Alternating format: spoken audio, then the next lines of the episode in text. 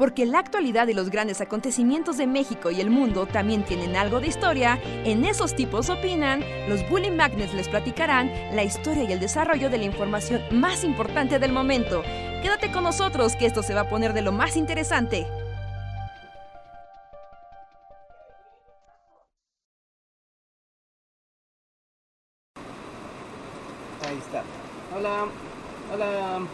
Tal? Buenas noches, bienvenidos a Esos tipos opinan número 203 en una noche de lluvia en la Ciudad de México.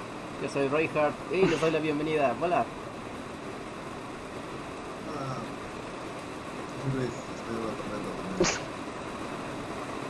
Pero tú estás literalmente en la tormenta. Bueno, Reja está literalmente en la tormenta y tú estás como en la ambientación. Y yo soy Andrés. A ver si no te alcanza durante el podcast. Pero la gente ya está en el super chat amando tu fondo.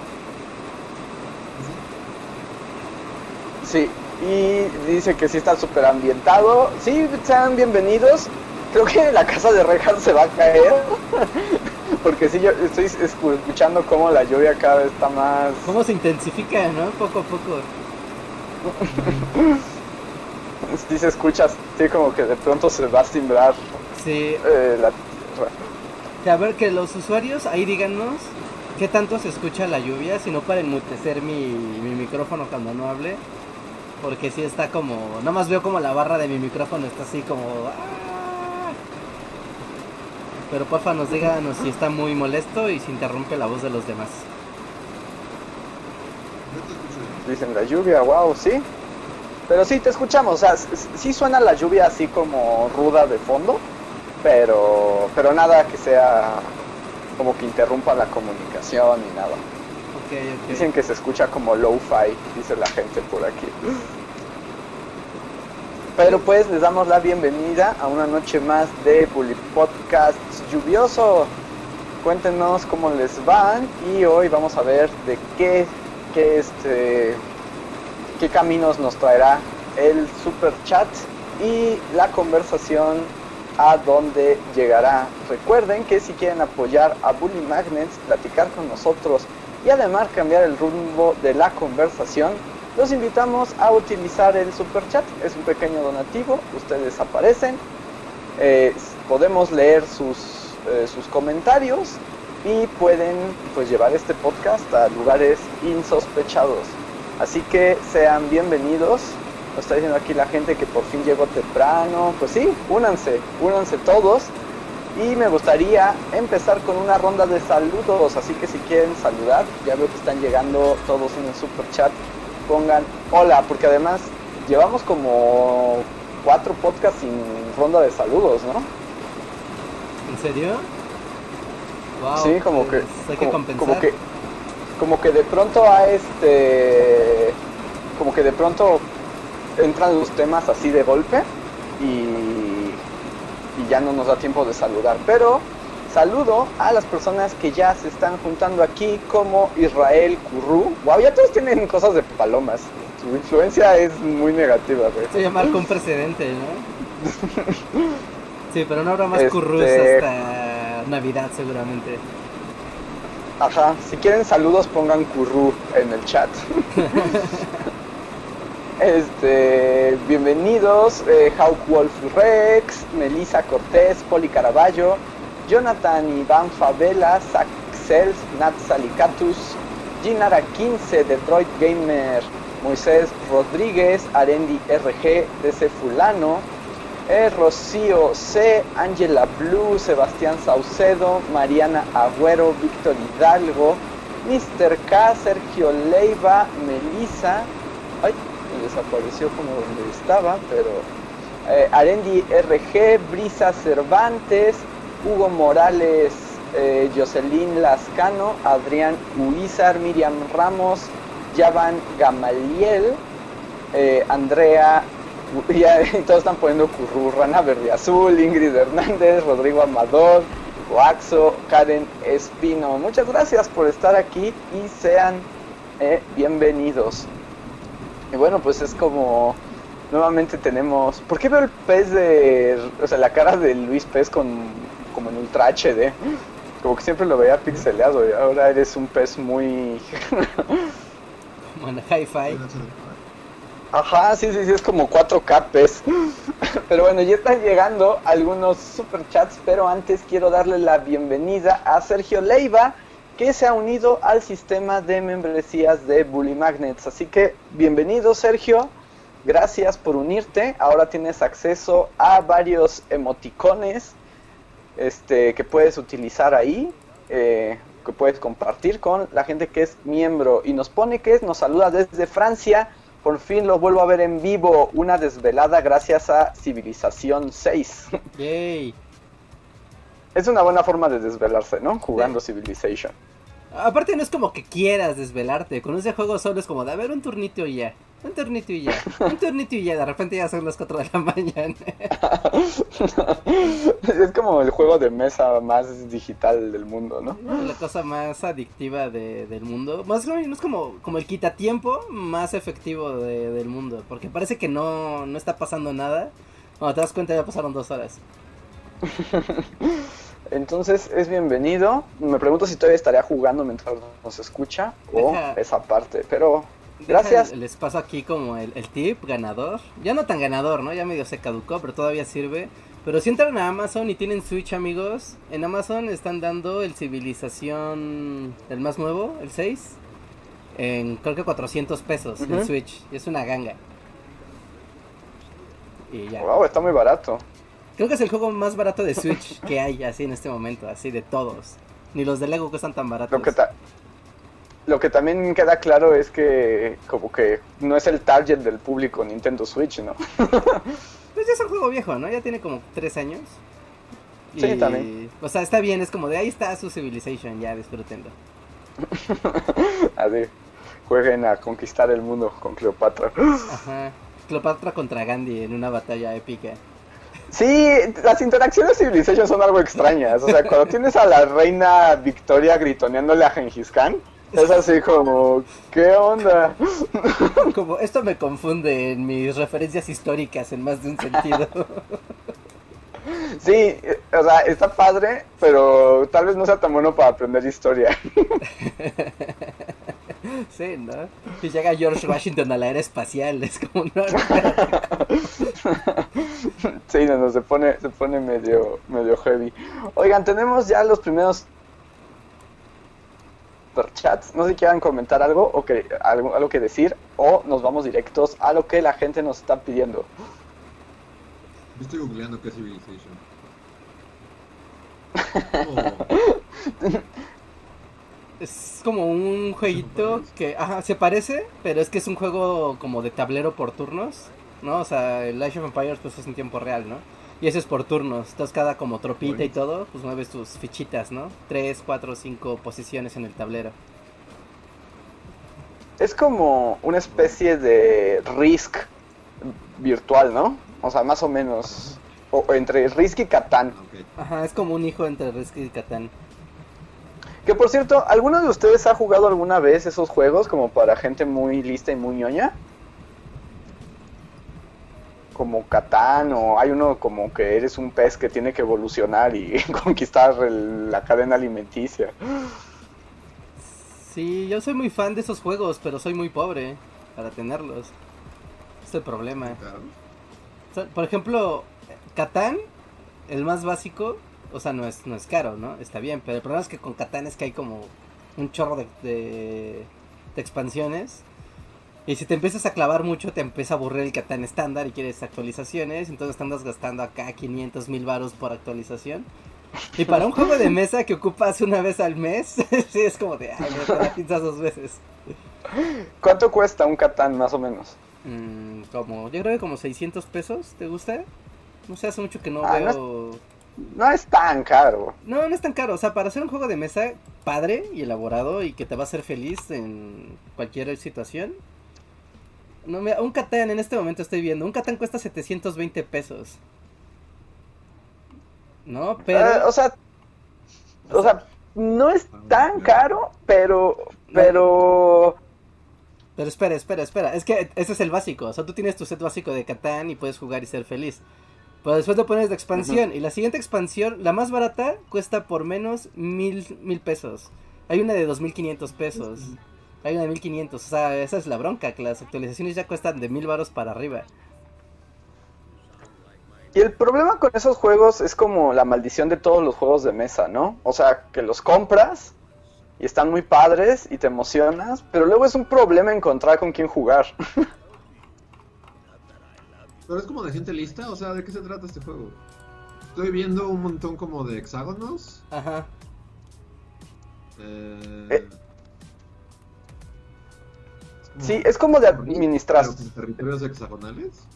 Ajá, básicamente es como un risk hexagonal, pero lo que tienes que hacer es eh, recolectar recursos, ¿no? Ajá, ir O haciendo sea- caminitos, carreteras, ir conectando pueblos, irte haciendo como del control del mapa con tus recursos y tus caminitos. Y es un poco como en el Age of Empires, ¿no? Como que recoges piedras, recoges madera, o sea, vas como, es como económico, ¿no? O sea, como que lo que vas construyendo es una especie de economía y administras tus recursos para avanzar en el juego. Sí, es muy divertido, o sea, es más divertido de lo que suena, te lo aseguro.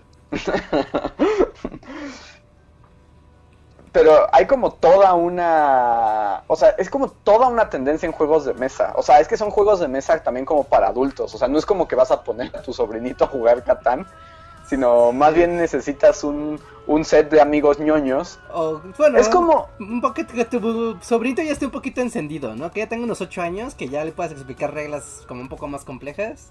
Y sí te agarra en los niños el Catán. Pero sí, o sea, no es jugar uno, ¿no? ¿Y cómo ganas? Sí. Eh, el objetivo del, ju- del juego es hacer 10 puntos, ¿no? Esos 10 puntos pueden ser tener 10 pueblos, cierta cantidad de comida, cierta cantidad de caminos, ¿no? Y cuando el primero que junte los 10 puntos, ¿no? Los 10 objetivos, digamos, gana.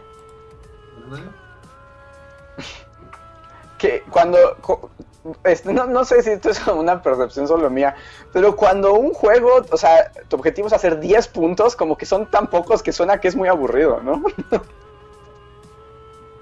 Sí, pero pues los puedes perder, entonces ese es el problema. O sea, pero cuando piensas en 10, no sé, o sea, como psicológicamente mi cerebro siente que le falta emoción, es como el primero que haga 3 gana. sí, sí, sí, ¿No es... reacomodar el mapa? O sea, antojo.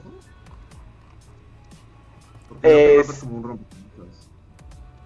Sí, según recuerdo, pero bueno, Reinhardt me corregirá si me equivoco. O sea, lo que pasa es que el tablero se va armando mientras avanza el juego, ¿no? O sea, el tablero nunca es, es igual.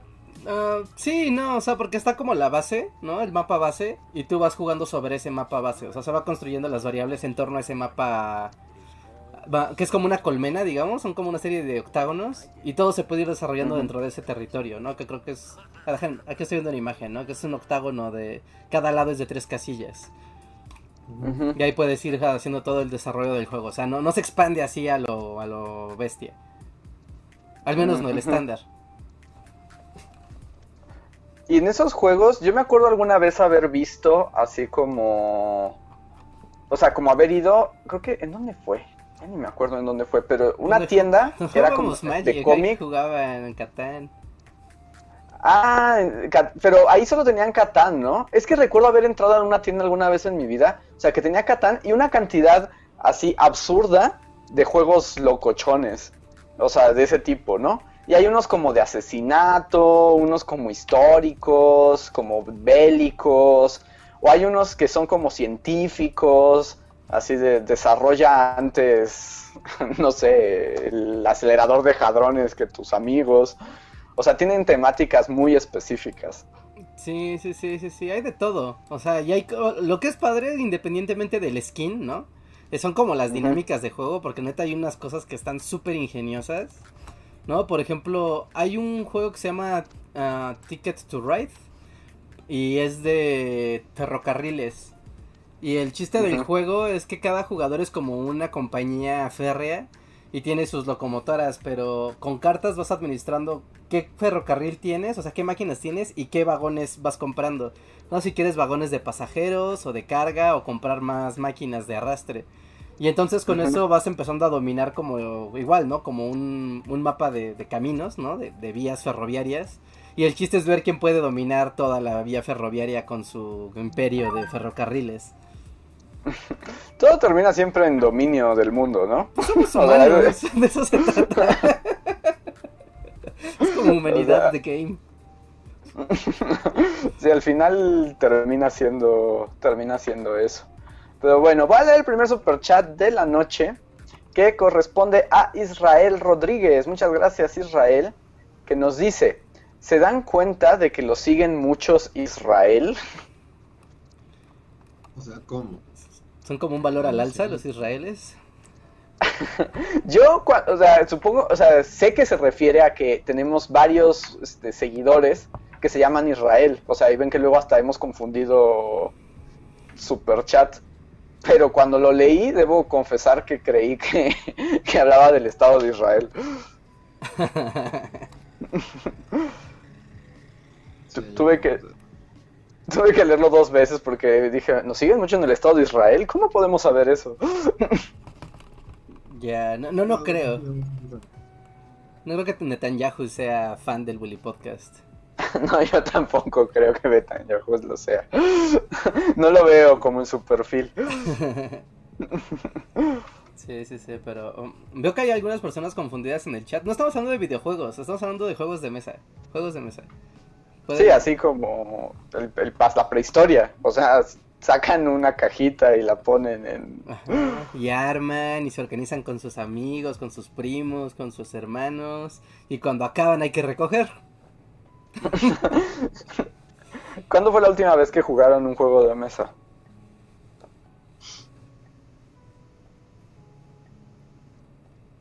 No sé, como 18 años. ¿Tanto así? sí, probablemente. Eh, Ni, ni un Jenga, ni, ni nada. Bueno, jugué Jenga así en algún momento de mi vida. Ok, entonces menos. Pero, pero aún así no, no, no es tiempo reciente. Mm, No, como dos años, no sé. ¿Tú, tú Reinhardt, tienes recuerdos? Ah, ayer jugué uno. ¡Wow! ¿qué, qué? Bueno, no, no, no, no, no fue muy difícil llegar a esa conclusión. Literal ayer jugué uno. Y... Pero antes de eso, yo creo que en, en- en Navidad, porque siempre en Navidad como que en mi familia tenemos la, la costumbre de jugar juegos de mesa en la noche. Porque yo creo que yo solo juego así, ya saben, como de Navidad con la familia y sacan así el, el maratón. Ajá. Eh, Voy a, voy a decir el uno, el, el uno Romy, el Romy, ¿no? Ese también es como destruye familias. El uno Romy, bueno, ¿cómo es? O sea, yo conozco el Romy normal, Ah, pero Romy, no el ajá, uno el Romy. Romy, ajá, Romy, Romy. Romy es el que son unos como fichitas que parece como un hijo bastardo entre el uno y el ajedrez, ¿no? Ajá. y, a, y a mí no me gustaba mucho porque recuerdo que como que implicaba muchos números, porque podías hacer series, o podías hacer como pares, pero el, el chiste del Romy es que ponías las secuencias de números, pero tú podías como tomar fichas de otras secuencias, ¿no? Ajá, como irte Pero, o sea- adjudicando. Ajá, o sea, siempre y cuando pudieras completar secuencias de por lo menos tres fichas, o sea, podías robar el que, o sea, la ficha que tú quisieras. Pero entonces siempre ocurría que alguien, o sea, como que veía su jugada maestra y entonces empezaba a tomar fichas de todos lados. Así como tomo esta de acá, bajo este, este lo cambio, este lo transformo. Pero a la mera hora no le salía, ¿no? Ajá, porque eso si te come la, pues sí, la ambición, pues rompes tu juego y valiste. Y no le salía, pero el problema es que esa persona ya no recordaba dónde iban las fichas que había movido. Entonces se, se transformaba por completo. Y, a veces era como, ya, ya no se puede seguir jugando porque ya no sabemos dónde van las fichas. Ajá, es que en ese juego, o, o sea, lo puede jugar cualquiera y jugarla así como casual, o tienes que ser Malcolm para poder ganar, o sea, solo hay de dos. No, según yo, Rumi, o sea, solo, o sea, tiene esa fama por ser números, pero es como bien lelo. Sí, o sea, no es difícil porque este, solo tienes que hacer secuencias. O sea, 1, 2, 3, porque además no sé hasta qué número llegaba. o, o juntar como pares, ¿no? Bueno, tercias, como tres ochos, tres dos. Más bien el problema era cuando desacomodabas todas las fichas y ya no podías seguir como la lógica de dónde habían quedado. Ajá, ¿no? Se sí. desacompletaban las series y pues ya valía queso. Pónganos en el chat, porque estoy viendo que, que estamos sacando así como, como Sí. recuerdos reprimidos de la infancia de la gente del chat. Yo debo Que decir nos que, está yo odio ese juego. El Rubik, ese... ¿El, Ro- el Romy o el Ruby? Ah, el Romy, el Romy, ajá. Es que tiene Ajá. varios nombres, ¿no? Rubicón y uh, algo así se llama. Pero estas fichitas yo las odio. El Rumi lo detesto porque yo era muy feliz con mi familia y con mis primos y ir a jugar y todo. Pero en el momento en el que alguien, y fue la novia de uno de mis primos, llevó ese maldito juego de mesa, todos estaban pegados a la mesa y nadie hacía otra cosa que jugar con esa cosa. Y yo me aburría muchísimo, era como, yo no quiero jugar es- esta cosa y todos están aquí pedísimos to- jugando a los números y nadie hace ya nada interesante y ya no platicamos y ya no convivimos por estar hablando de los malditos numeritos estos. Y yo lo odio. Ah. O sea, eres como la tía que a fuerza quiere que todos platiquen. Pues un rato, ¿no? O sea, al menos un rato. Así como de, no, nada de jueguitos, a convivir. Ajá, todos a platicar y, y a convivir. Jugar juegos también es convivir. Ajá, ajá, sí, sí, sí. Sí, pero se desacompleta, o sea, porque el juego no es como para toda la familia, ¿no? O sea, como que un núcleo de cuántos jugadores se puede ser, creo que ocho, algo así. Seis u ocho, ¿no? Máximo. Creo que sí. Entonces, como que si el Ajá. grupo de personas que hay en la casa, ponle que es de 12 o 15, ¿no? Do, 8 ya están en el juego y el resto quedan como segregados y es como de, ay, ¿y ahora qué hacemos los demás?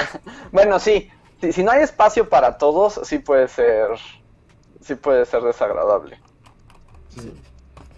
Que de hecho me acuerdo que varios juegos de mesa siempre tenían ese problema, ¿no? Porque a veces había más. Yo tenía uno que me gustaba mucho. Es como una especie de Risk rápido. No sé si lo conocen, que se llama Estratega. Ah, el estratego, ajá, claro. Que, o sea, se supone que tenías un ejército y como que cada, cada ficha tenía un número, ¿no? O sea, desde como soldado raso hasta general. Y entonces eh, avanzabas tus fichas, pero no veías las fichas del otro, o sea, no veías qué, qué correspondía, ¿no? Entonces, cuando las fichas se encontraban, digamos que peleaban. Y entonces la de mayor rango se comía o mataba a la de menor rango. Pero así era como ibas descubriendo si esa ficha que para ti era oculta era mayor o menor. Entonces tenías que calcular el número porque así ya podías casarla con una mejor ficha. Pues justo así Eh. vas armando la estrategia, ¿no? Ajá.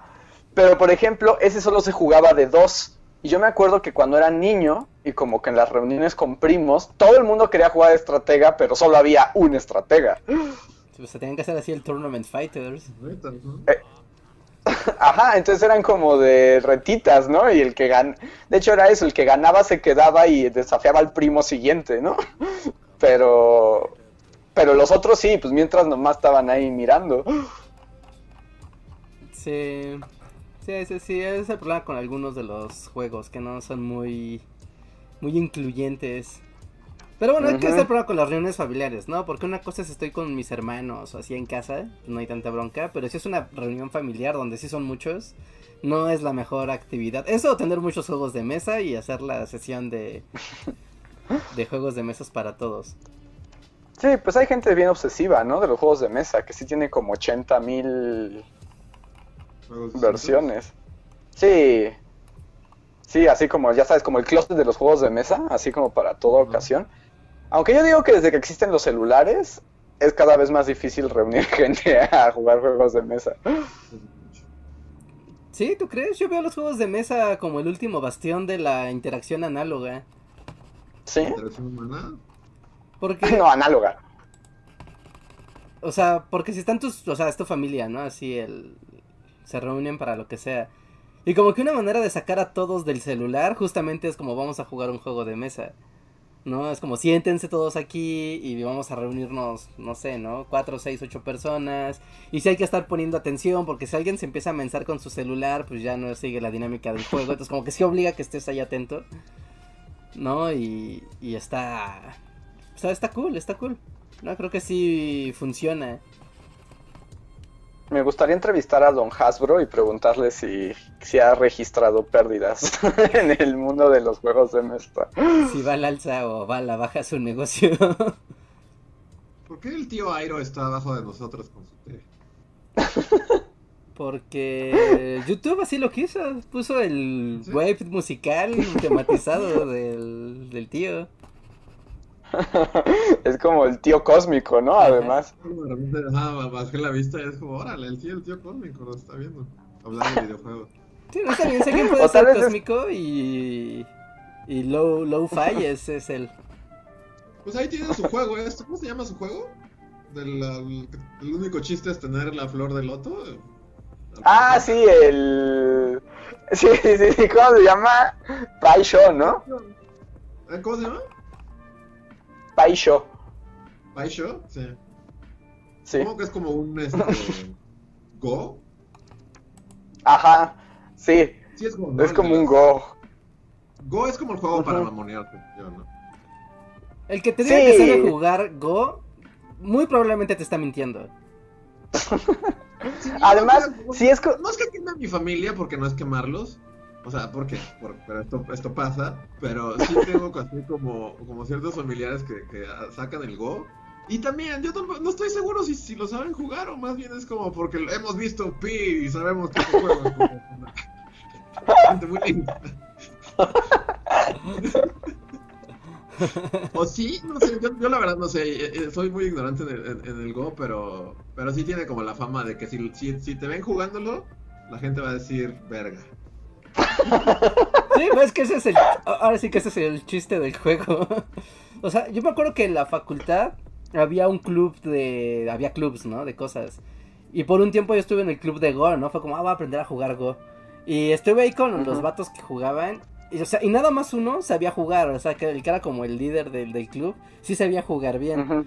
Y no manches, no, o sea, estuvimos, o sea, yo iba cada tercer día a jugar con él, bueno, con el grupo, y yo creo que estuve como dos meses, casi tres meses, y siempre había reglas para todo. O sea, obviamente el juego base es como, es como de, mira, pues hay que hacer como, como territorios, ¿no? Es, el chiste es como hacer, encerrar. Ajá, es que más bien, o sea, ¿puedes explicar el Go como en un tweet? Porque el ajedrez, o sea, es un juego complejo y que también si te ven jugándolo, es como, oh, es inteligente. Oh, ¡Qué ajedrez". inteligente es! que- muy fácilmente, es como, estas son tus piezas, esta se mueve así, esta se mueve así, esta se mueve así, esta se mueve así, y el chiste es joder al otro. Pero el Ajá. Go creo que es así como, o sea, ¿cuál es el, cómo, cómo, o sea, porque son, es solo una pieza, ¿no? Es como chicharitos. Ajá, o sea, es blancas y negras, ¿no? Tú eres las Sí. blancas y el otro se- son las negras. Y el chiste es como, literal, hacer un cuadrado, ¿no? Bueno, un rectángulo y, y ir encerrando, ir encerrando al, al- al rival. Pero el asunto es que parece eso muy sencillo. Dices, ah, ok, te suena sencillo. Pero se empieza a poner bien meta de cómo haces la lectura del, del, del tablero.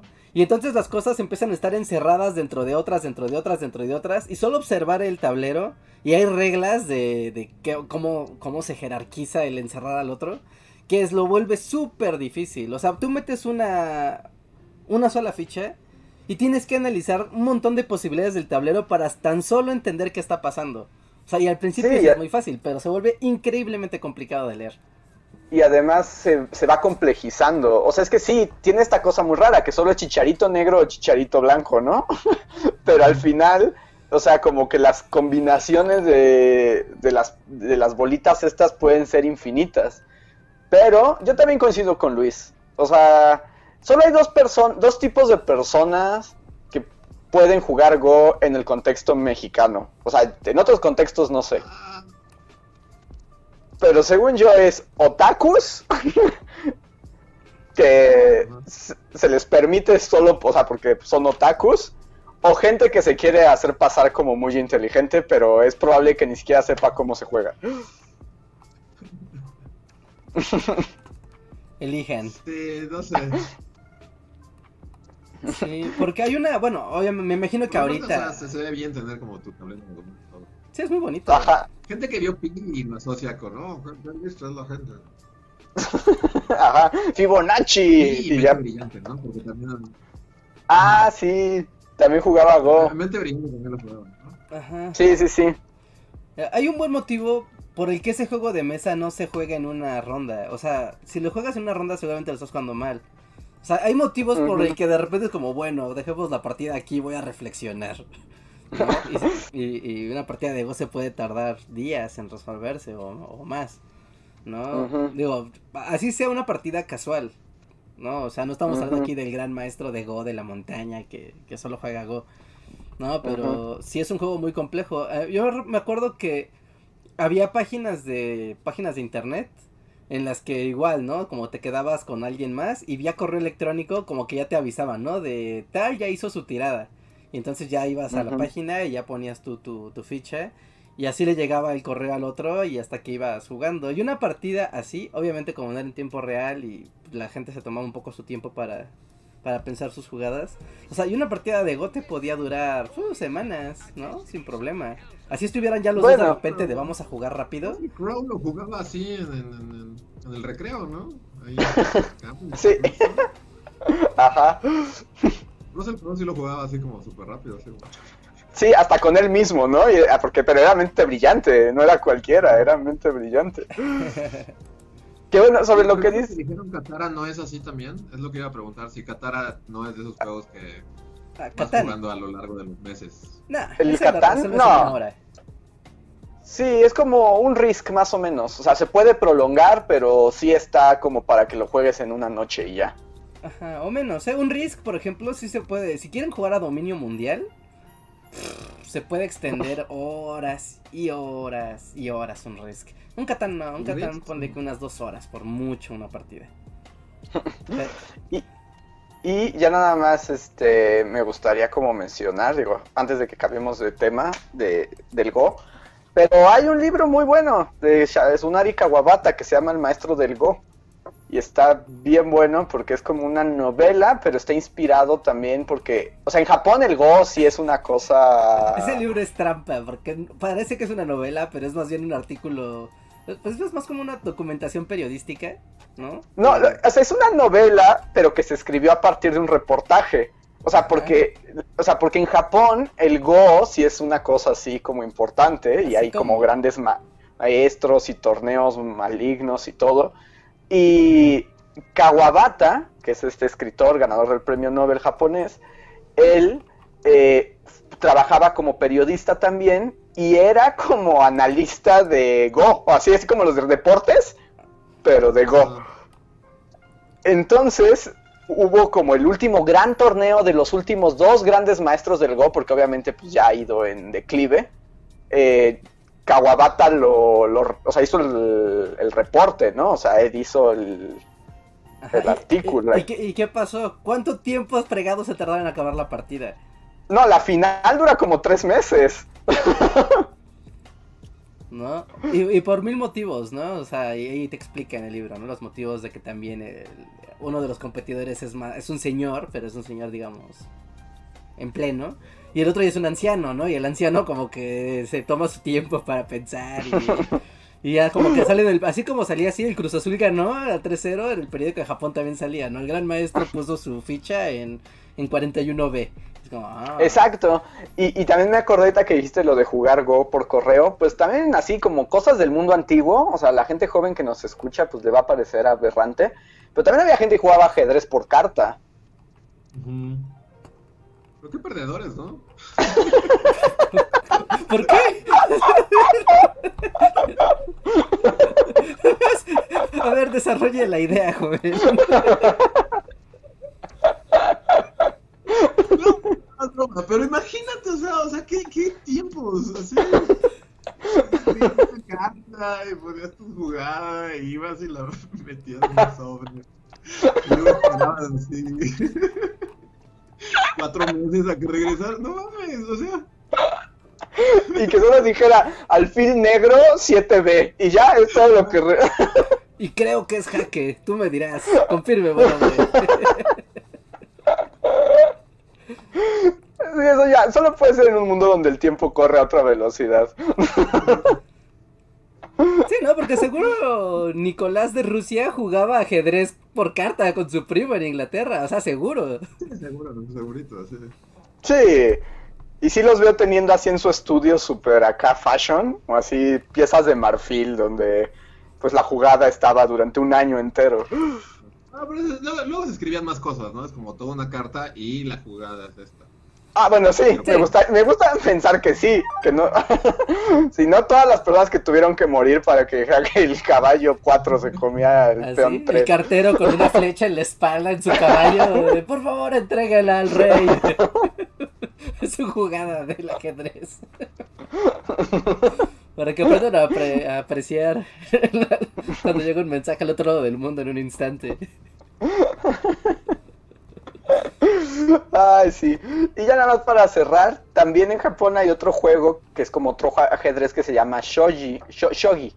Ajá, el shogi, que es el que juega el papá de Ranma, ¿no? Y- Ajá, el- lo que jugaba el papá de Ranma, el papá de Akane. Ajá, ese mero. shogi. Y hay un anime muy bueno. Está en Netflix, lo pueden encontrar en Netflix. Que se llama Sangatsu no Lion. Eh, y justo se trata de un joven depresivo y con muchos problemas psicológicos. Que es como. Suena el perfecto jugador. que justo es como y es como toda la historia todo lo que hay detrás como de pues este deporte no o sea y los profesionales y cómo son los torneos y al mismo tiempo es muy como introspectivo y deprimente está increíble véanlo Sangatsu no Lion Ahí está. estoy- estoy. y De lo que no haya anime, así. ¿Hay algo de lo que no haya anime? No dudo que exista. No, o sea, todo tema del planeta, así como Barbie ha tenido todos los, em- los empleos del mundo, no hay anime que no haya tomado algún tema. De bueno, ya como para mi momento otaku, pero hace relativamente poco vi uno que, o sea, solo imagínense, se trata de, un- de unos japoneses que van a escribir un diccionario. Y está bien bonito, y es la historia, justo, eso es como un editorial, y hay un equipo que se dedica a hacer diccionarios, y entonces quieren hacer un diccionario, el, el mejor diccionario para la nueva era de Japón, ¿no? Y al mismo tiempo te cuenta la historia de los diccionarios, por qué son tan importantes, y cómo son una gran herramienta, y los conflictos ahí, e- está muy bueno, e- es muy bueno, pero, pero por más que lo menciono, nunca logro animar a nadie a verlo. No, no. Pero, o sea, es que también ya hoy en día hablar de diccionarios ya es algo que se da tan por hecho la existencia de la consulta de, de las palabras y demás, que es como de ver. Pero sí, o sea, si uno piensa así de del Reinhardt Granjero y Luis Granjero y eh, diciendo cómo se dice y tenemos que ir así a la ciudad, a la biblioteca, a buscar un diccionario para encontrar la palabra que estábamos buscando. Y además hablan, por ejemplo, de cómo los diccionarios, cada diccionario tiene su personalidad, ¿no? Y tiene sus funciones. Y hay una, padre, una cosa que es muy padre, que los editores, parte de su trabajo es buscar palabras. O sea, entonces tienen que estar como muy atentos y, y- y como para escuchar palabras, ¿no? O sea, y, y se convierten en cazadores de palabras. Entonces, insisto, cuando lo digo en voz alta no suena tan divertido, pero en serio lo es. También tiene un intro acá súper. Sí, sí tiene. Pero- así con diccionario. así. Pues se ven así. Pradera, así como- Ya- ah, porque Tienen como la analogía más bien que es un mar de palabras. Entonces el, el- el intro es como pues el protagonista acá en un mar embravecido, pero cada vez que explota una ola, o sea, lo que salen son kanjis, ¿no? ¿Cómo se llama el anime? The Great... uh, a ver, espera. Es... Anime... Es que tiene un nombre raro. Está, ese está en Amazon Prime, por si alguien lo quiere ver. ¿Qui- ¿Quién les pone los nombres a los animes? Pues unos sapos locos. Ah, es que... un problema de bully, ¿no? De que no saben nombrar sus videos para que sean. Ándale, es la maldición de Bully. Para que no tengan así super hype. The Great Passage se llama. Fune wo Amu. Pero The Great Passage es el nombre en inglés y así lo encuentran en. En este. En Amazon. No sé si puedas escribirlo ahí en el chat para la gente que lo quiera. Ya lo puse, son como siluetas, ¿no? Como... Ajá. Y está muy bueno. Y, y lo que implica construir un diccionario. Y, y además hay unas capsulitas, así ya saben, como entre corte y corte. Del que. donde se juntan en versión kawaii los más grandes diccionarios de la historia de Japón. Y tienen conversaciones. Wow. Era muy clavado.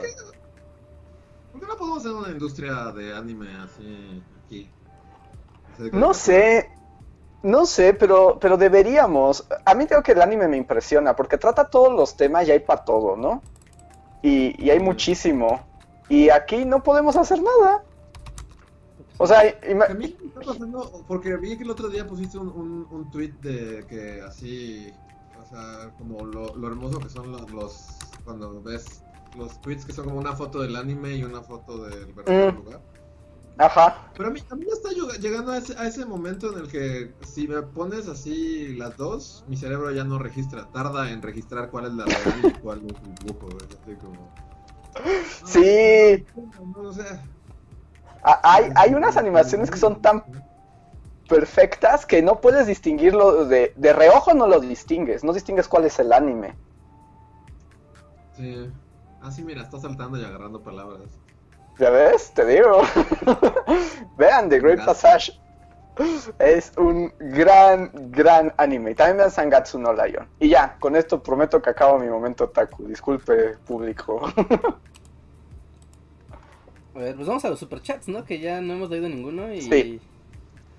Llevamos Eh, el siguiente super chat es de Adrián Verdines. Hola Adrián, gracias por estar por aquí. Esperamos que eh, la crisis médica no te esté pegando tan duro. Que nos dice, super chat porque hoy sí pude estar en el podcast y por las máscaras samurai de Luis. Soy fan. Ah, gracias. Pues ahí van. Espero que sí queden. Porque ahorita siguen en, fase de. apenas están haciendo. Sí, yo ya estoy ansioso por ver el producto terminado. Sí, no, yo también. Pero la fibra de vidrio es. es un proceso lento y tardado y arduo. Sí, Y, pel- peligroso. Sí. Muy, muy peligroso, sí. Cuida tus pulmones de las microesporas malignas del... Y que pensé en hacer como un, un tutorial y así, o sea, como, pero no, sí es muy peligroso. No sé si recomendarle a la gente usar fibra de vidrio, porque sí necesitas como equipo de protección. O, Sí, no, necesitas como... Sí, tal vez no, no es buen... No es un material como bueno para, para animar a la gente a que lo use sin experiencia. Ajá, como Sí. para novatear, no. Sí necesitas como equipo para hacerlo de forma segura y correcta. Pero es un gran material para trabajar. Sí. Entonces, pues ahí seguiré subiendo los resultados. Ahí nos los mostrarás cuando quede listo. A ver, tenemos un nuevo super chat de Ceras Victoria. Muchas gracias, Ceras, que dice: eh, Mi mensaje super chat es que ya me envicié con esos juegos de mesa. Tengo el Catán Ciudades y Caballeros expansión para seis personas, el Reinado de Cthulhu y el Zombicide Black Plague. Ya ves, te digo, es que es la bronca del Catán. El básico nada más es el puro gancho. Porque ya las expansiones son las que se pone como muy bueno. Pero sí, es un buen, es un muy buen hobby. Si tienes con quien estar jugando constantemente, la verdad es que es un hobby bastante, bastante divertido. Pero, o sea, ¿en qué consiste el Catán Cthulhu? O sea, es igual, pero con Cthulhu. Ah, ahí no sé, ¿eh? exactamente el de Cthulhu, no sé cuál sea la, la diferencia, pero cada una de sus expansiones, el chiste no es nada más que esté tematizado. No, sino Ajá, está como solo. No, o sea, no es nada más como que esté como ahora con otros dibujos, sino que hay reglas especiales de la, de la expansión. ¿No? Entonces puede ser que Cthulhu, no sé, ¿no? Por decir algo, no sé, que haya portales interdimensionales y las piezas puedan cambiar de lugar cada ciertos turnos, ¿no? Cada que pase algo en el tablero. O que aparezca Cthulhu y destruya cierta zona del mapa y tengas que replantear toda la estrategia. No sé, no solo sé, digo ideas, pero son reglas de casa cada expansión. Y también es como jugar con la imaginación, ¿no? Es como imagínate que un dios ancestral está reviviendo y todos ¡Oh! y te tratas de expandir tu imperio. Exacto. ¿Es como medio rolero el ¿Cómo? onda? No. ¿Es medio rolero? Eh, un poquito, sí, sí, sí está muy emparentado, Richard. ¿Por qué? O sea, pues no haces nada, ¿no? Digo, es como, solo imaginas la temática del juego, Sí, pero... usarla, o sea, yo porque dijeron usar la imaginación y pues eso es lo que haces en el rol, ¿no? Ajá. Sí, pero O no sea, no un está- personaje ni nada, ¿no? Es como, pues solo imaginas de, ah, pues, es el juego de... O sea, es como pensar que el, el turista mundial es un juego de rol porque estás imaginando que eres un turista por el mundo, ¿no? Es... Creo que nunca nadie ha imaginado que es un turista por el mundo. Te pones tu camisa, ¿ya ¿sabes? Unos lentes. Y, una, y un feliz. Pero este no es el turista mundial, amigos. Por ejemplo, yo si alguien me hiciera eso, como que sospecharía que no se encuentra muy estable mentalmente. Y cada que cae en un país hace cosas del país así ah, relacionadas. Sí, no, no. Estaría, estaría interesante conocer a alguien así, pero, pero dudo de su estabilidad. ¡Oh, no! ¡He sido deportado! Ajá, que hasta llegue con su pasaporte verdadero, ¿no? Así como que te lo arroje. Arranca, arranca una hoja así, ¡oh, no! Sí. Ay, a ver, tenemos un super chat de Israel. Muchas gracias, Israel. Que dice: Hablando de Israel, ahí vean un video sobre la legitimidad del Estado de Israel. Aunque sería 100% desmonetizado porque demuestra que la víctima Sí. puede ser igual de genocida. Pues Es un tema muy interesante. O sea, la- la verdad que la creación del Estado de Israel es como de esos momentos de la historia en que realmente dices, ¿cómo, cómo pasó? O sea, o sea, como que no, no, no había como un precedente de algo así. Pero pues se entiende por el contexto, por Segunda Guerra Mundial, la cuestión del holocausto y esta configuración única. Pero es un tema muy interesante, pero también es muy malvado, ¿no? Ujú. Pues va, pero que esté patrocinado por Patreon. Puede estar también por Aviv, así. Bully desde Tel Aviv. Invocación desde Tel Aviv, así. Sí, lo más cercano que tenemos es el video del Bantustán. Donde se Y explica el del- un poco. Y Luis tenía uno, ¿no? También. ¿Cuál No, de es? Israel no como tal, de- más bien de Siria, ¿no? Pero, Ah, de Siria, sí, sí. Cierto. Que estaba, bueno, como estaba leyendo un artículo interesante que yo no me sabía esa historia y dije, ah, está bueno para un video, pero pues también es demasiado polémico. Pero como que cuando fundan el Estado de Israel, eh, como que de alguna manera están buscando también una justificación histórica, ¿no? Eh, para poder implantarse ahí. Pero ahí hay como un juego muy extraño porque la, la justificación histórica también es una justificación religiosa. Y lo que, de lo que parten es que justo ahí en el Sinai, ¿es el, o el Sinaí? Sinaí, Ajá. ajá. En el Sinaí, pues es donde se refugian el pueblo judío después de que escapa de Egipto, ¿no? Entonces es como, o sea, según los estudios bíblicos, o sea, ahí son los primeros asentamientos de lo que sería conocido el pueblo judío, ¿no? De esa época.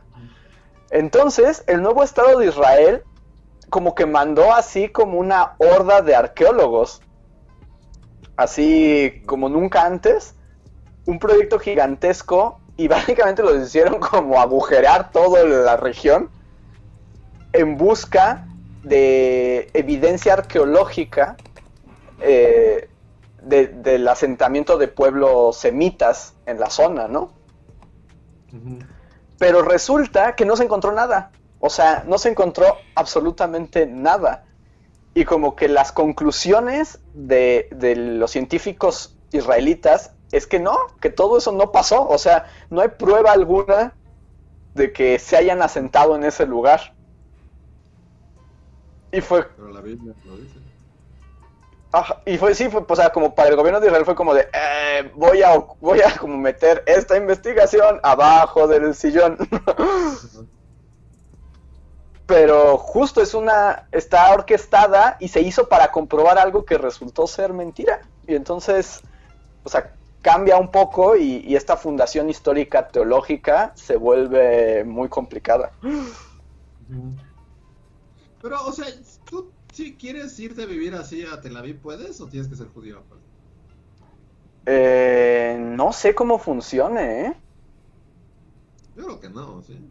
Es una buena pregunta. No sé, yo creo que sí debes de tener un lazo de sangre, ¿no? O sea, si te puedes quedar así tienes un lazo de sangre, supongo. Pero así de ganas ir y, y decir me voy a sentar aquí, no creo que eso se pueda. A ver, sí, ¿no? Pero es una buena pregunta, nunca lo había pensado. Porque además Israel también se fundó justo con comunidades judías de todo el mundo que llegaron ahí a poblar, ¿no? Y bueno, y expulsaron a los que ya estaban ahí de antes. Pero no sé. Es una buena pregunta. Voy, a investigar. Es, es- es algo muy interesante. Y ya. Muchas gracias, Israel, que nos has hecho hablar de Israel, el Estado. Eh, quiero darle la bienvenida a David Herrera. Muchas gracias, David, que se acaba de unir al sistema de membresías de Bully Magnets. Muchísimas gracias, David. Y además nos deja un super chat. Gracias. Y nos dice: Saludos, Bullies. Hoy no puedo quedarme, pero como ya me subieron el sueldo, me uní a las membresías. Me encanta su trabajo. Les mando un abrazo. Yay. Gracias, David, que no estás aquí, pero bueno, espero que cuando lo escuches en el editado, eh, te mandamos muchos saludos y te agradecemos y felicidades por tu aumento de sueldo. Sí, es. ciudades.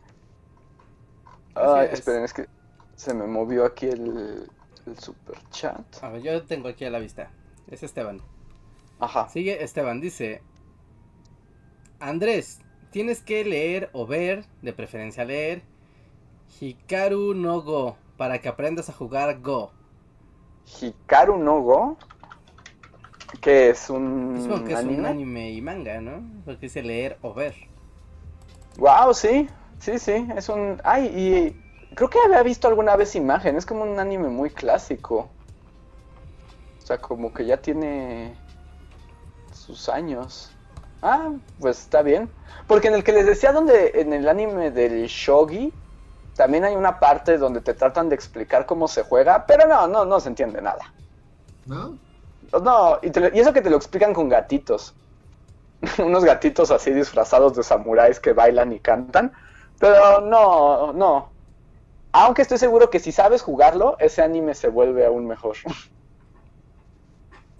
Sí, pues sí, seguro. Pues cuando ya entiendes, seguro es bastante más divertido. Pero muchas gracias por la eh, recomendación, Esteban. Gracias, lo buscaré. Eh, tenemos un, un super chat más de Oye Maxta. Gracias, Maxta, que dice: Buenas noches, Bully Banda. Opinión: Ante la dominación cultural o la apropiación cultural, ¿es inevitable la desaparición de etnias? ¿O podemos adoptar una multicultura aunque no sea lo mismo? Wow. Sí, es como, em, este es el momento Maxta antropólogo, ¿no? Sí. Yo creo que la ONU una- se ha hecho esta pregunta así desde que se fundó. ¿Qué? Pero está padre porque, la, o sea, el asunto de la apropiación cultural es como un problema, ¿no? O sea, bueno, se puede ver como un problema. Actualmente se ve como un problema. Pero también es como muy natural del ser humano, ¿no? Que cuando conoces cierta cultura, Ajá. adoptas algunas y las reconstruyes y las reconfiguras. Sí, es inevitable en estos tiempos. O sea, que algo no. O sea, que- no sé, o sea, pues. Todos estamos conectados más que nunca, entonces. Pues, pues como ahorita, ¿no? O sea, si nosotros hiciéramos algo acá, un cómic. Así, con, con todas las referencias de anime que acabas de mencionar, ¿sería apropiación cultural como tal?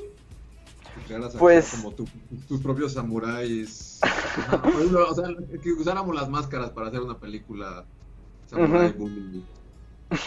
¿Eso sería apropiación cultural? No, sí. O sea, es que en términos podrías decir que sí, ¿no? Porque estás tomando como el concepto samurái, pero tú no perteneces y entonces como que nunca, o sea, la idea de la apropiación también es como que tú nunca vas a poder comprender la cultura de otro al 100%, ¿no? Porque la adaptas. Pero también es cierto que así se hacen todas las culturas, o sea, es una mezcolanza infinita. Y según yo, solo, solo es un problema cuando es como de... Cuando una cultura... Bueno, es que no sé cómo decirlo. O sea, como cuando alguien, como cultura, como los Estados Unidos, que es como la hegemonía, toma, toma cosas de, de países tercermundistas, por así, o sea, toma así prendas oaxaqueñas y, las pone en una pasarela de belleza o algo así, ¿no? Cuando viene como de arriba hacia abajo, pues. Sí. Pero si Katmandú copia una película, copia de Terminator, no, no es considerado un problema, ¿no? El problema es cuando viene como de arriba hacia abajo.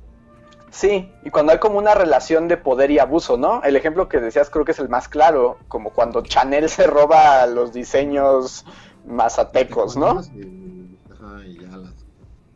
Exacto. Porque además también la apropiación cultural supongo que también tiene que ver justo con estas, porque digamos, se apropia de eso, pero lo convierte en un producto, ¿no? Y, y lo transforma, o sea, y además, digamos, en ese caso, se hace dinero que nunca va a tocar, ni nunca va a llegar, ni nunca va ni de rebote a las comunidades que lo inspiraron y que ni se cuenta se dieron de eso, ¿no? Pero por otro lado, si digamos, o sea, ahí, ahí cómo funciona, si un alguien en México, así un luchador se apropia así de, de el samurái místico y toda su, toda su onda es como súper japonesa, ahí no es un problema como tal, ¿no? Es que no, o sea, sí es apropiación cultural, pero sí yo creo que no sería nombrada como problema. A menos de que un japonés se ofendiera al respecto. Porque también los japos son como super apropiación cultural Ah, sí, los japos son voy a beber de la fuente de la cultura del mundo. La cultura occidental, ¿no? Nunca vas a ver un anime de africanos. Bueno, ahí por ejemplo tienes otro problema del colonialismo y el imperialismo y las hegemonías, ¿no? o sea, hay un anime sobre un chico uruguayo y se encuentra con su amigo en un viaje místico hacia Perú. Ese anime no existe, ni va a existir. ¿No les caemos bien a los japos? Pues no, o sea, porque la apropiación cultural también tiene como sus targets, ¿no? Y sus momentos en los que es apropiado tomar recursos de algunas, de una cultura o de otra. No, aparte, si algo es demasiado ajeno, no, no puedes generar como un diálogo. Tiene que. o sea, la apropiación cultural también parte de, de, generar vínculos con esa nueva cultura para darle un sentido. Pero solo meterla, o sea, robárselo porque sí, no, no tiene, no tiene sentido, ¿no? De siempre como que choquea y es como, no, es, es, no es tan, no es tan fácil como solo tomar. Es, es complicado porque también estoy pensando, por ejemplo, en el mundo Coco, ¿no? O sea, cuando nos hicieron apropiar, cuando Pixar nos hizo apropiación cultural combo, ¿no? Sí, porque ahí, ahí es como la, o sea, ¿qué es primero el huevo o la gallina, no? Porque ahora ya lo asumimos como, o sea, ahora, o sea, esta onda de las calacas y del desfile y todas estas cosas, que el Día de Muertos se hiper hypeó, pero, pero en parte como que eso vino de, o sea, como un poquito de fuera, ¿no? O sea, Coco vino como a, a, a, y el de James Bond, donde todas las cosas vinieron a, meternos cosas que antes no había. ¿Cómo te atreves? Si hacemos desfiles de Día de Muertos desde tiempos ancestrales. O sea, hubiera estado súper padre, pero la verdad es que el hype sí nos vino un poquito desde afuera, ¿no? sí, sí, y, además un hype que además se internacionaliza, ¿no? Y un poco va, va con la pregunta de Max, ¿Qué ocurre como en este aspecto de globalización y de intercambio cultural a este nivel? Llega un punto en que pues, ya no sabes, la neta. Ya no sabes quién inspiró a qué, de qué o qué. Ajá. Pues sí, habría que genera la cultura global, ¿no? O sea, genera como esta identidad global donde incluso el mundo, o sea, decir, ah, sí, yo conozco todo el mundo, la cultura de todo el mundo, así de, ajá, seguro conoces el Big Ben, la Torre Eiffel, el Coliseo Romano, la muralla china, la torre de un montón de anime, o sea, como la cultura global es ciertos países que tienen presencia en la cultura global. Pero no es Claro, toda, o sea, y pues, es los las naciones hegemónicas, ¿no? Que es esto de no solo es la apropiación cultural, hay otra, hay otra palabra que también es como como cuando impones la cultura, o sea, tu cultura en otra parte. imperialismo cultural. Ajá, exacto, sí, sí, sí, el imperialismo cultural, pero sí existe, o sea, todos somos también parte, o sea, pues México es un gran ejemplo de imperialismo cultural, ¿no? O sea, nuestra cultura está entremezclada con la estadounidense por, o sea, de todo el mundo, pero pues México, al ser vecinos, tiene un montón de, de influencia directa. Sí, Y pues existe, Pues, o sea, pues sí existe. Hay una historia que la voy a guardar para, para después, pero cierta película de Disney con tres aves muy peculiares de cada región del mundo en América. ¿No? Ajá. O sea, la película de los tres caballeros, que es el pato Donald, que es Pepe Carioca. Estás adelantando al podcast. Bueno, na- nada más como para poner esta cuestión de la, de la, de la dominación cultural y la creación de cultura en regional. Eh, eso, esos discursos son, son, o sea, son herramientas para muchas, muchos fines, más allá de solo el entretenimiento. Sí, por ejemplo, como un ejemplo rápido, o sea, durante la Guerra Fría, como que Estados Unidos, por ejemplo, tenía una política de mandar un montón de rockeros y, o sea, como de artistas, o sea, músicos como de moda, justo a las fronteras de la cortina de hierro, ¿no? Y como tratar de meter eh, la cultura musical estadounidense a la Unión Soviética también como un ataque, ¿no? O sea, cultural. Sí, que de hecho hoy se ve eso como muy, qué bonito, ¿no? Pero los embajadores culturales, que, que esos son, o sea, formalmente a, a eso así se les llama, o sea, tienen un fin más allá del entretenimiento y de, ah, llevamos nuestra cultura a las naciones ¿Es un hermanas. ¿Es lo que estás diciendo? Sí, un poco Sí. malvado. Sí, sí. So- solo recuerden a las Alvin y las ardillas tirando el muro de Berlín. Sí, eso, eso es más que suficiente. Así es cuando la otra vez estaba así viendo así, cuando estaba haciendo zapping en la tele y estaba la película de Alvin y las ardillas. ¿No? Y fue como de, wow, es claro, ellos tiraron el muro de Berlín una vez. Estos mismos chipmunks. Sí, sí, sí. Y también en un ejercicio justo de imperialismo cultural. Pero bueno, pasemos a otros superchats porque se nos está acabando el tiempo y tenemos todavía una lista. Eh, Israel, gracias, nos da otro superchat que dice, ¿creen que el Internet ha sido el arma más efectiva del globalismo? Por el hecho de que ahora todos se sienten conectados y las culturas están cada vez más cercanas. No. No, no, porque es el la más poderosa. No, porque al contrario, está pasando justo lo contrario. El internet se está volviendo otra vez nacionalista y con fronteras y, y no, no es un internet libre donde tú puedes navegar al país que tú quieras como tú quieras. Así que no, no, no, no es una gran herramienta. Incluso fomenta y acentúa discursos locales. eh, El internet actual. Así que no, no. lo que te decir. Tal vez como herramienta sí es la mejor, ¿no? O sea, como una herramienta en sí misma, como se suponía que iba a ser.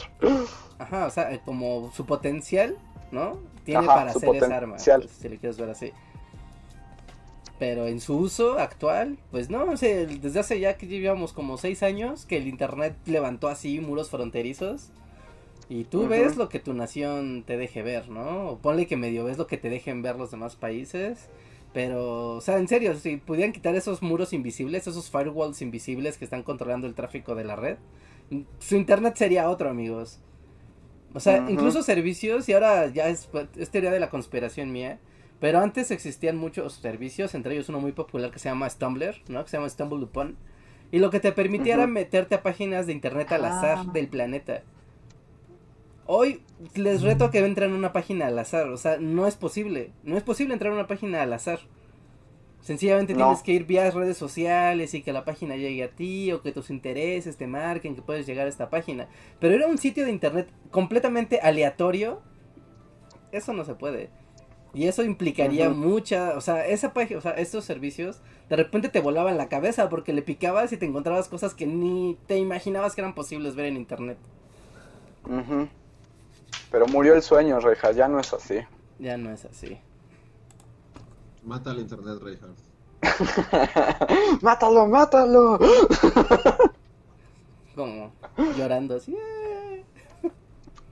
A ver, tenemos un super chat de Sergio Leiva. Muchas gracias, Sergio, que dice: Logré ganar por dominación en dificultad de emperador. Me voy a dormir mañana, los veo en el diferido. Cuídense.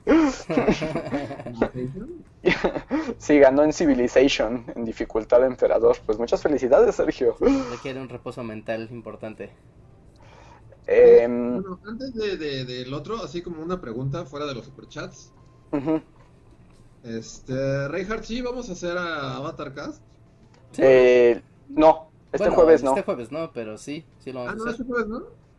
No, pues ya No. tenemos un plan ahí guardado para Ahorita este les jueves. vamos a contar qué va a pasar el jueves. Es verdad. Ah. Ahorita, yo creo que el Avatar Cast será la próxima semana. ¿Próxima semana? Ajá. Sí, bueno, si Reinhardt lo, No, sí, o sea, lo pues estaba programado para el lunes, ¿no? Bueno, para el jueves, pero tenemos ahora algo que hacer el jueves. Entonces va a ser yo creo que el lunes o el jueves, ¿no? O sea, eso no es problema. A ver, que justo estamos en unos minutos de que les contemos qué va a pasar el jueves, así que estén atentos. Es hace como Chan, chan. chan chan, tenemos noticias, chan chan. Eh, pero déjenme terminar con los superchats. Cas, hola Cas, gracias, dice, ¿por qué es un escándalo que una mujer tenga como pareja a un hombre más joven y no lo es a la inversa? ¿Acaso no es lo mismo? Saludos Bully Magnets, los amo. Mm, Voy a responder con otra pregunta. ¿Eso es un escándalo? Pues, o sea, pues nuevamente, machismo time, ¿no? Pero lo es. En estos tiempos lo es que una mujer tenga una pareja joven. Mm, en algunos círculos sí, ¿no? O sea, piensa, por ejemplo, en el mundo de la farándula. O sea, cada vez que se sabe que una famosa anda con alguien más joven que él, sí es como de ¡Oh! Voy a, sacar mi conocimiento así Entertainment Television. Pero Adelante. Kutcher, ¿no? ¿No rompieron prejuicios hace muchos, muchos años? Sí, yo creo que... Asco me doy a sacando estos temas, pero pues,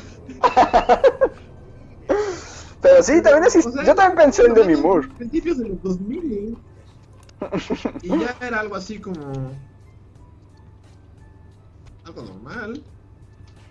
Sí, Macron, o sea- su esposa tiene como 40 años más que él, ¿no? Sí, pues era su maestro de del kinder, "Oh, ¿no? Macron y su esposa". Bueno, a ver, ¿no tienes como un, un ejemplo región 4? A ver, de ejem- ejemplo bananoso. Ajá.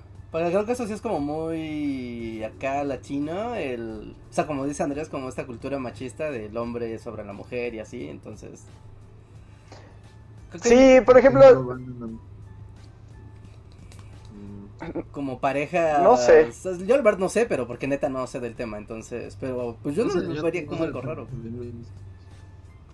O sea, no debería ser algo raro y no debería ser ningún problema, pero por ejemplo, piensen como en estados o comunidades muy conservadoras en México. O sea, en pueblitos, o sea, sí se ve- veo que se vuelve un escándalo. Ay, pero pues en estas comunidades no se puede hacer nada. O sea, tú naces para tener hijos a los 18 años, a los 15 años. O sea, yo y sé, yo sé, pero- entre 10.000 otras cosas que son un escándalo. Todo es un escándalo. pues. Sí, todo es un escándalo. No vas a la iglesia el domingo, es un escándalo. Ajá. O sea, sí, sí, sí, sí. O sea, pero, pero sí veo escenarios donde todavía sea un problema, aunque no debería.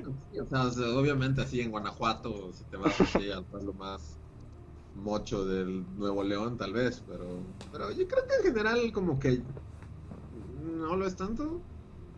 Signo de interrogación.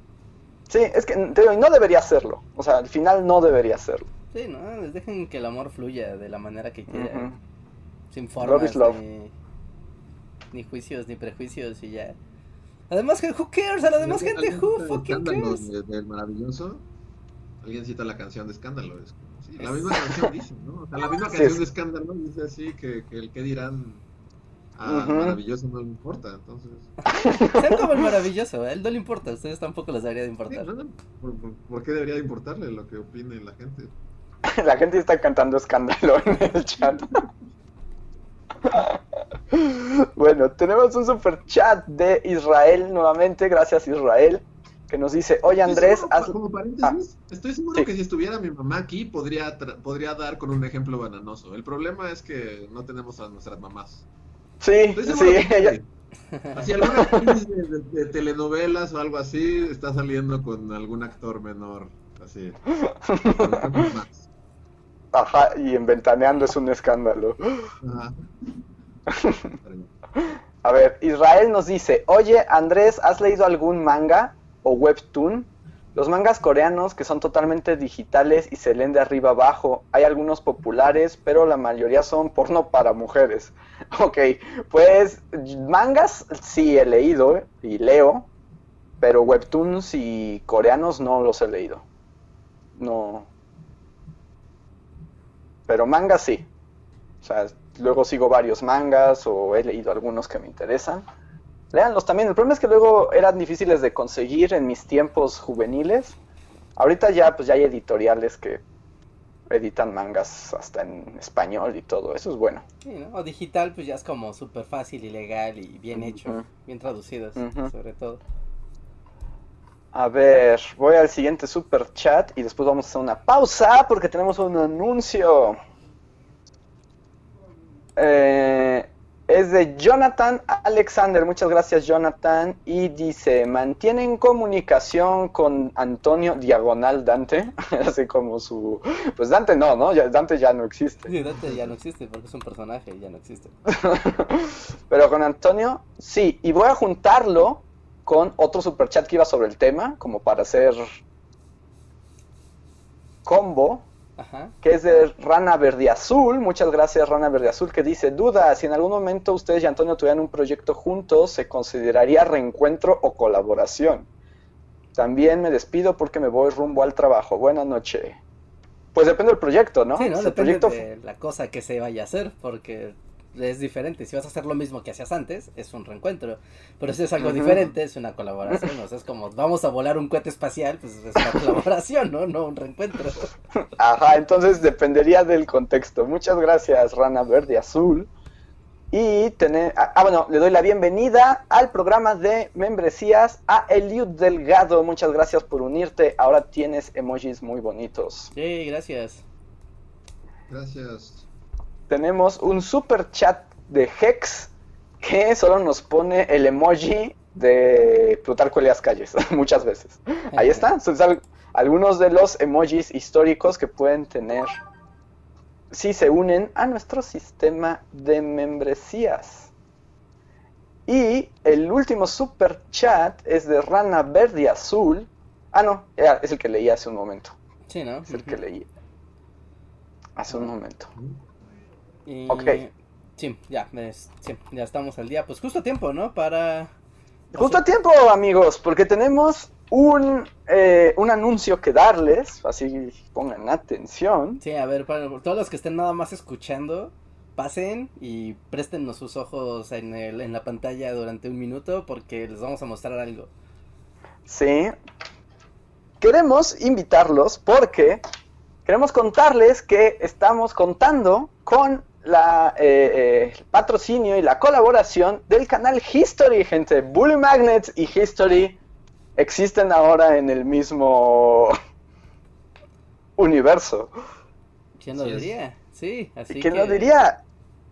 Y eso está padrísimo junto con History y precisamente queremos invitarlos porque sabemos que ustedes son super fans de la Segunda Guerra Forever. Uh, Porque queremos invitarlos eh, a ver la nueva serie de History que se llama Secretos de Guerra, que se trata precisamente de la Segunda Guerra Mundial y su relación en Latinoamérica. Entonces, tienen ahí como el mejor combo Latinoamérica y Segunda Guerra Mundial. Y queremos invitarlos a que no se pierdan el día del estreno, que será el domingo 6, o sea, el próximo domingo, a las 10.35 por History, que lo pueden encontrar pues, en su servidor de televisión por, por cable. Y para que vean de qué se trata, les vamos a poner el como tráiler cinematográfico de lo que se trata la serie Secretos de Guerra. Y ahorita que terminemos de verlo, les vamos a dar otra, otro- o sea, otra noticia al respecto. Esa información. Así que atentos, ojos aquí en la pantallita, amigos. Vamos para allá. La serie Secretos de Guerra es una aproximación para conocer, ahora que se están cumpliendo los 75 años del final de la Segunda Guerra Mundial, cuál fue el papel de Latinoamérica en todo este conflicto, sin perder el fondo y la sustancia de lo que es la historia. Casi toda la Segunda Guerra Mundial se ciñe al teatro de Europa, pero hemos jugado un papel tan fundamental en la Segunda Guerra Mundial los países latinoamericanos que hoy es cuando tenemos que redescubrirlo, rescatarlo y reconocerlo quizá por primera vez. Va mucho más allá de lo que uno siquiera pudiera imaginar. La Segunda Guerra Mundial para América Latina definió nuestro papel en términos continentales para la segunda mitad del siglo XX. Afortunadamente la historia es de seres humanos y está hecha con pasión, con ambición, con suspenso. Y todo eso tiene la Segunda Guerra Mundial y América Latina.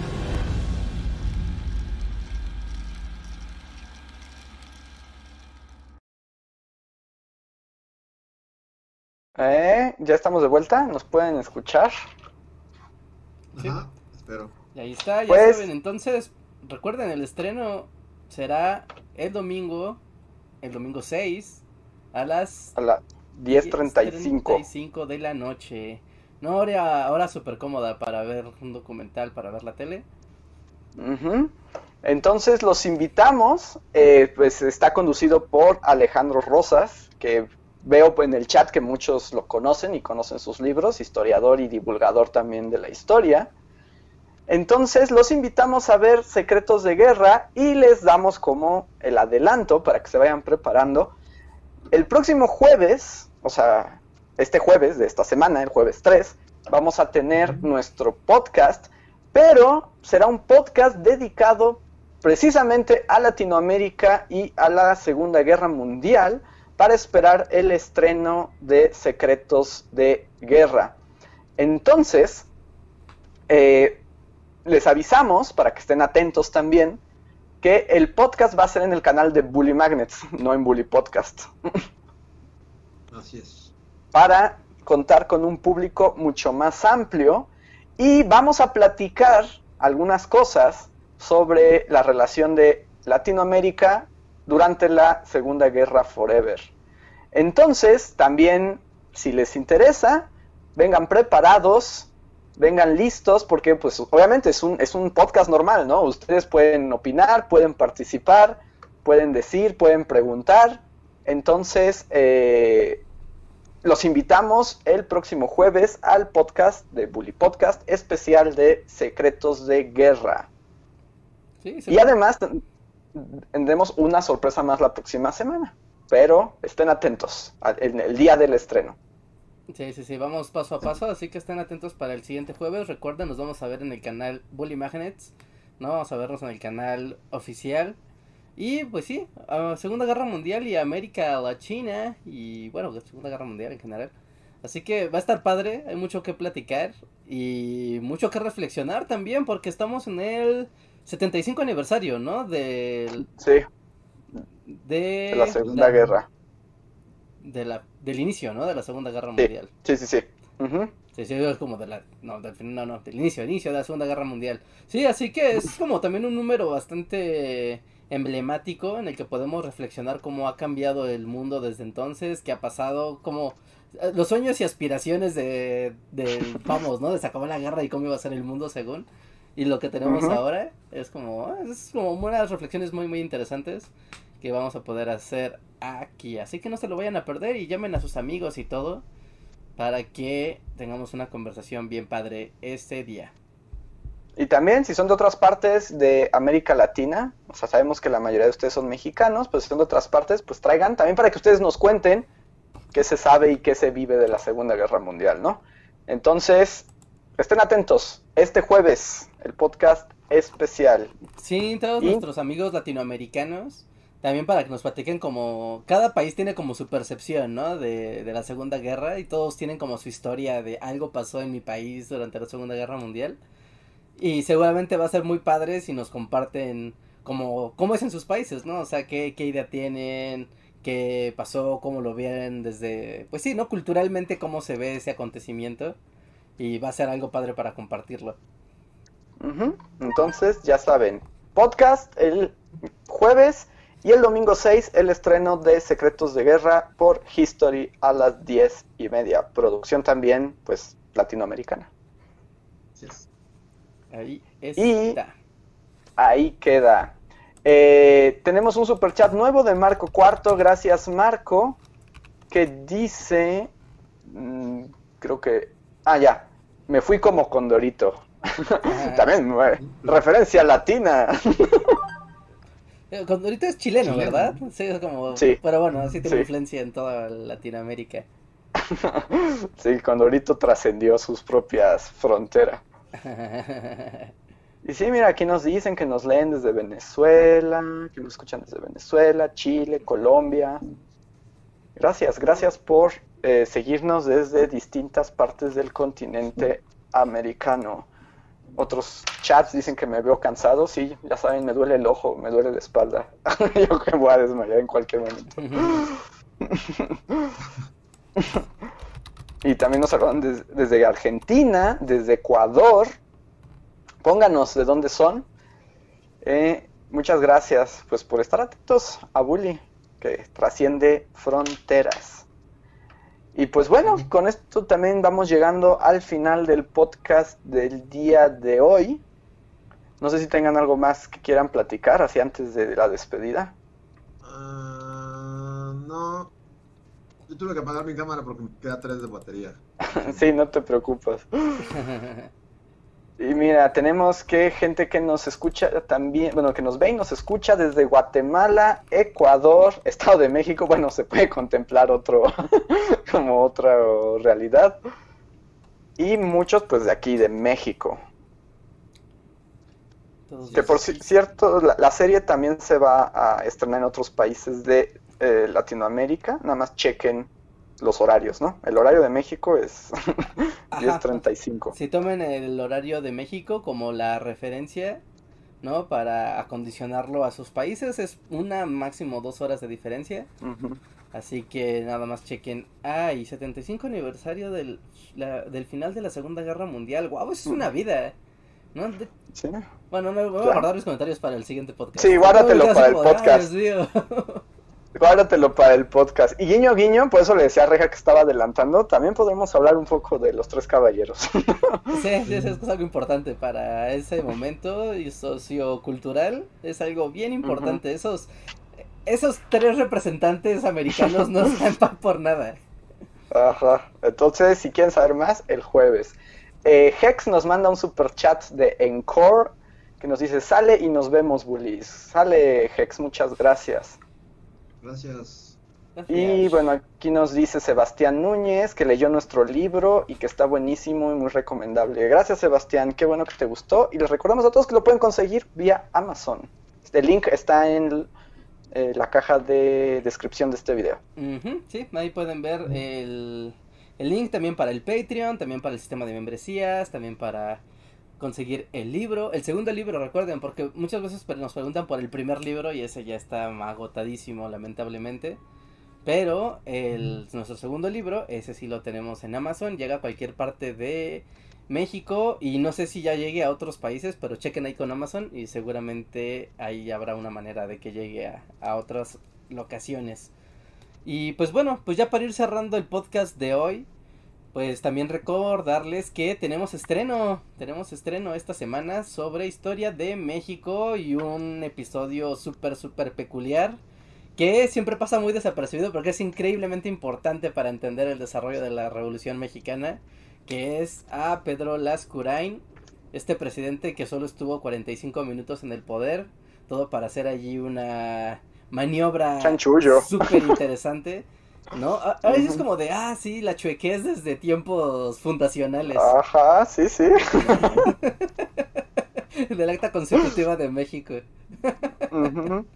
Espero que disfruten el video, porque además, eh, esto no lo sé, por eso no, no se dijo en el video, pero la gente lo está comentando, porque están hablando todos, eh, o sea, porque Gascoigne duró 45 minutos en el cargo ejecutivo, ¿no? Pero nos han escrito de otros países diciéndonos que pues ellos han tenido que algunos que duraron dos semanas, o que tuvieron cinco presidentes en un día, o sea, cosas súper locas, pero, o sea, al parecer puede ser, o sea, no lo podemos todavía garantizar, hay que investigar, pero que sea el presidente que haya durado menos tiempo en su puesto en el mundo. ¿En el mundo? Sí, como que llegan los del Guinness Record y las curan. Exacto. Junto con el tipo que se pone las bolas de billar en la boca y... La mujer que saca los ojos. Ajá. Bienvenido a nuestro selecto club. Sí. Y este nos dicen ahí que varios han puesto que el video de Lascurain dura solo un cuarto del tiempo que Lascurain estuvo en la presidencia. Sí, puedes ver el video cuatro veces y así eso estuvo en la presidencia de las Ah, y llegó un super chat ya de último. Slim Ortiz, gracias Slim, que dice, ¿pueden saludar a mi esposa Lisette Ariana? Es la mejor y está súper atareada de trabajo, jaja, y a Israel Ocosan, hasta San Nation. Saludos a, a tu esposa, Slim. Pues saludos Lisette, Eh, te mandamos muchos saludos y también a Israel Ocosan. Así es. Saludos hasta San Nation. Todo va a estar bien. Y pues con eso terminamos por hoy. Muchas gracias a todos por acompañarnos una noche más de Bully Podcast. Recuerden que el jueves nos vemos, pero en Bully Magnets. Ajá. Les damos las redes sociales y todo va a apuntar hacia allá. Y pues ahí tengan, recuerden la campanita de notificaciones, es su mejor amiga. Así que activen la campanita tanto aquí en Bully Podcast como en el canal regular de Bully Magnet para que no se pierdan este podcast especial de Segunda Guerra Forever. Y Arturo Guerrero eh, manda un último, último super chat que yo creo que ya con este cerramos. Nada más estamos esperando eh, que, que escriba su, su mensaje. Pero aquí nos están diciendo que en Venezuela tiene uno que duró 24 horas, en Ecuador tuvieron tres presidentes en un solo día. La pregunta es si duraron más de 45 minutos cada uno. Sí, no, porque es por tiempo, es específicamente por tiempo la, la competencia. Pero aparte veo que sí fue como un algo común, ¿verdad? Como todo, con todos los comentarios. Estamos teniendo un presidente que duró poquito. Ajá, como que haya presidentes como de trámite. Sí, pues es que nada más son por- para lograr como planes mayores. Ah, miren, Jack dice, Arturo dice, estuvo chido el video, sabía de la existencia de ese señor y sus 45 minutos, pero pensaba que lo habían ultimado ipso facto. No, vivió muchísimos años más. Sí, sí, sí. De hecho, ah, para hacer así como un agradecimiento especial como a todo el archivo del video, porque está tomado de la fototeca de Lina, ¿no? La mayoría del archivo, porque en serio, no hay mucho que decir de las Corain, es tan irrelevante que es como de, pues sí. Y de ahí mucho tomó, pero es que cuando estás buscando y buscas por su nombre, empiezas a rastrear el apellido y te das cuenta como de cómo las, o sea, también los personajes que viven mucho tiempo también empiezan a sus familias a tener influencia en la vida nacional, ¿no? Por ya ser entes públicos. Y es como de un momento, este, están así de, y aquí está con el, el presidente Miguel Ávila Camacho, y es como un momento, él era el hijo de las Curay. ¿Sí? Y es como, wow. Así que dense la vuelta por la página de la fototeca de Lina. Hay muchas cosas bien padres para ver ahí, aunque su página es lenta como una tortuga. Pero es muy divertido estar viendo ahí fotitos y, y registros de personajes y de acontecimientos. Sí, tienen muy buen material. Si son clavados de la historia de México, la mediateca y la fototeca de, de Lina están buenísimos. Y pues ya está. Ahora sí, ¿verdad? Ya nos quedamos sin superchats. Ujú, Ya estamos. Con eso llegamos al final. Muy bien, pues muchas gracias, Patreons, miembros de comunidad, gente que nos, apo- que nos apoyaron en esta ocasión con sus superchats. Como siempre, muchas, muchas, muchas gracias. Recuerden, estemos a final de mes. Si quieren que su nombre aparezca en los créditos de los videos o del podcast, recuerden que tienen, ahorita que es final de mes, pueden apuntarse para asegurar que, van, que salgan en la, durante el mes de septiembre. Así que corran, corran, corran. El día 5 del mes es cuando hacemos el corte de, de créditos, ¿no? El cambio de créditos. Así que tienen un par de días para hacerlo y que se valide. Si es que quieren salir en los créditos. Aprovechen, aprovechen la... Aunque vamos a dar una se- íbamos a dar una semana extra, ¿no? Ah, Porque hubo error al principio Ah, de bueno, este mes. sí, sí, bueno, pero los nuevos que lleguen. Ah, eh, los nuevos, sí, los nuevos sí llegan. Sí, sí, sí, lo- lo- los demás eh, que hubo ahí un retraso, no se preocupen, se van a compensar durante todo este mes. No, no importa su estatus en, en- como Patreon o como miembro, no hay bronca. Pero los nuevos, para que puedan aparecer, o si gradean su, su membresía o su nivel de Patreon, pues también, ¿no? Tengan la garantía de que aparecerán ahí.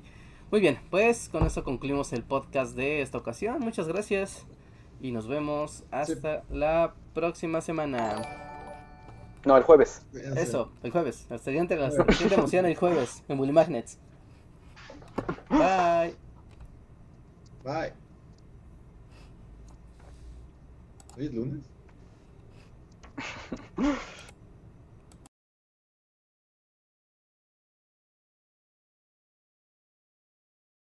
y en la app de Mixler para tener lo más nuevo de nuestros contenidos siempre a la mano.